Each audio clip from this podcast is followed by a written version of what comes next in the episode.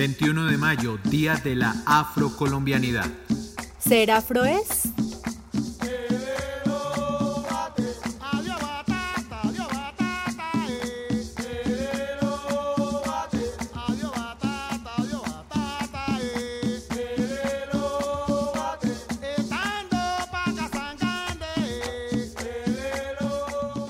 Colombia es un país donde los colores de la piel son tan variados como las costumbres de su gente, por eso lo hace especial. Hoy 21 de mayo se celebra como cada año el Día de la Afrocolombianidad para darle la posición que se merece a la raza afrocolombiana que ha brindado tantos elementos a la cultura del país. Esta fecha rinde homenaje a esta raza y además celebramos 169 años de la abolición de la esclavitud en Colombia.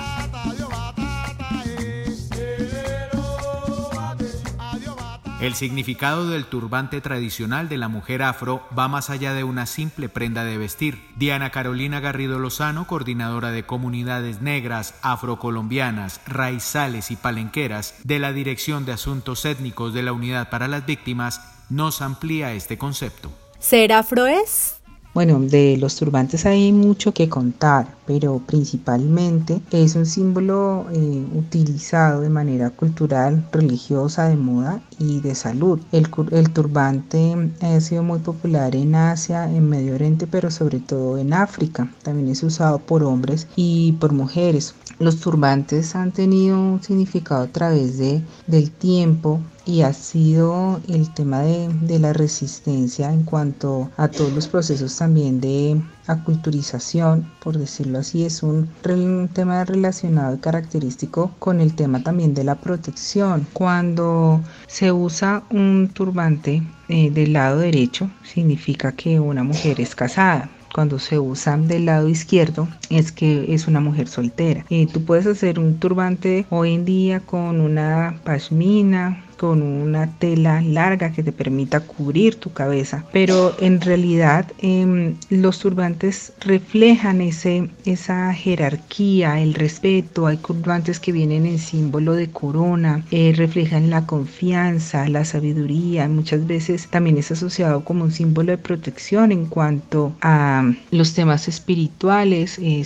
sabemos que hay relación con los dioses del agua, del el sol y a través del cubrimiento de, nuestras cabezas, pues también se refleja ese tema de, de sanación y de protección. Creo que mm, los turbantes deben llevarse con mucho respeto, entendiendo que significan algo particular para las comunidades y que realmente eh, no solamente que te combine con el traje que tienes, sino comprender que hace parte de una identidad cultural, que tienen una historia, que han trascendado durante muchos años y que siempre van a reflejar una posición de, confianza eh, por las mujeres que, que lo llevan y es un lazo también con sus familias, con sus legados, porque también hay ceremonias en las cuales se enseña de madres a hijas, de hijas a nietas, abuelas, es, es toda una tradición muy hermosa, muy bonita en la cual se enseñan a colocar los turbantes y creo que hoy en día cualquier persona puede acceder a conseguir un turbante, a colocarlo en su cabeza. y muchas veces se asocia a las personas que a veces están enfermas, pero al contrario, les da esa fortaleza, esa convicción para seguir adelante y avanzar, avanzar en, un trasegar, en un camino. Y creo que lo importante es, llevarlo bien. Eh, desde que tú lo tengas bien puesto no se va a caer, desde que lo lleves con respeto, con dignidad, vas a entender que,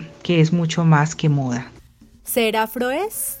Los pueblos o comunidades afrocolombianas se encuentran distribuidos por todo el territorio colombiano donde hacen diferentes manifestaciones de cultura, entre las que se encuentran sus fiestas tanto religiosas como paganas, su música, su gastronomía, peinados y demás. También hacen parte de las tradiciones afrocolombianas las organizaciones conformadas desde la época de la colonización conocidas como palenques. Dentro de la afrocolombianidad también podemos ubicar su hábitat y arquitectura. Agradecemos a Gustánber Guerrero Ortiz del equipo de reparación colectiva de la Dirección de Asuntos Étnicos de la Unidad para las Víctimas, quien se suma a esta conmemoración.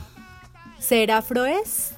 Cuando me preguntan por mi tradición, yo me transporto mm, al Pacífico colombiano, me transporto al Pacífico nariñense, me transporto a las comunidades negras del norte del Cauca, me transporto a Palenque, me transporto a las comunidades negras del departamento de Córdoba, de Sucre, del Magdalena, me transporto a las comunidades negras del Cesar y la Guajira. Cuando me preguntan por mi tradición, me conecto con cada una de esas comunidades negras afrocolombianas, raizales y palenqueras con las cuales he tenido la posibilidad de reafirmar mi identidad afrocolombiana, de reafirmar mi identidad como negro y de reafirmar mi lucha, mis voces y mis posicionamientos frente a aportarle a la construcción de un país desde las identidades diversas, desde celebrar la diferencia, desde celebrar la diversidad.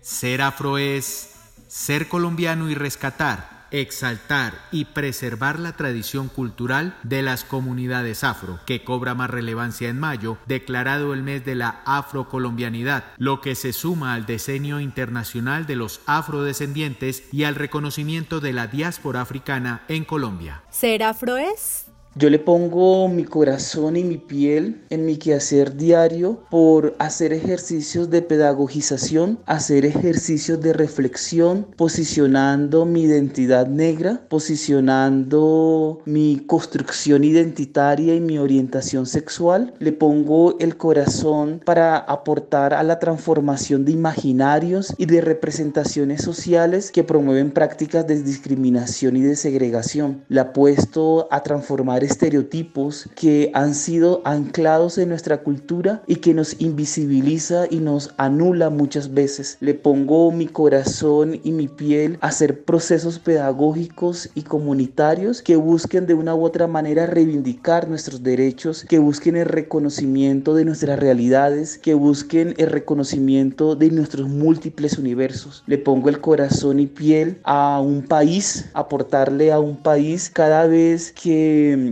se edifique sobre las bases del reconocimiento de la diversidad y celebrar la diferencia. Le pongo el corazón y piel porque creo firmemente en los procesos institucionales, porque creo firmemente que desde el Estado colombiano, desde la Unidad para las Víctimas, estamos transformando realidades. Le pongo el corazón y piel para que las voces de las comunidades negras, afrocolombianas, raizales y palenqueras cada vez sean mucho más escuchadas y cada sean reconocidas como miembros de este país.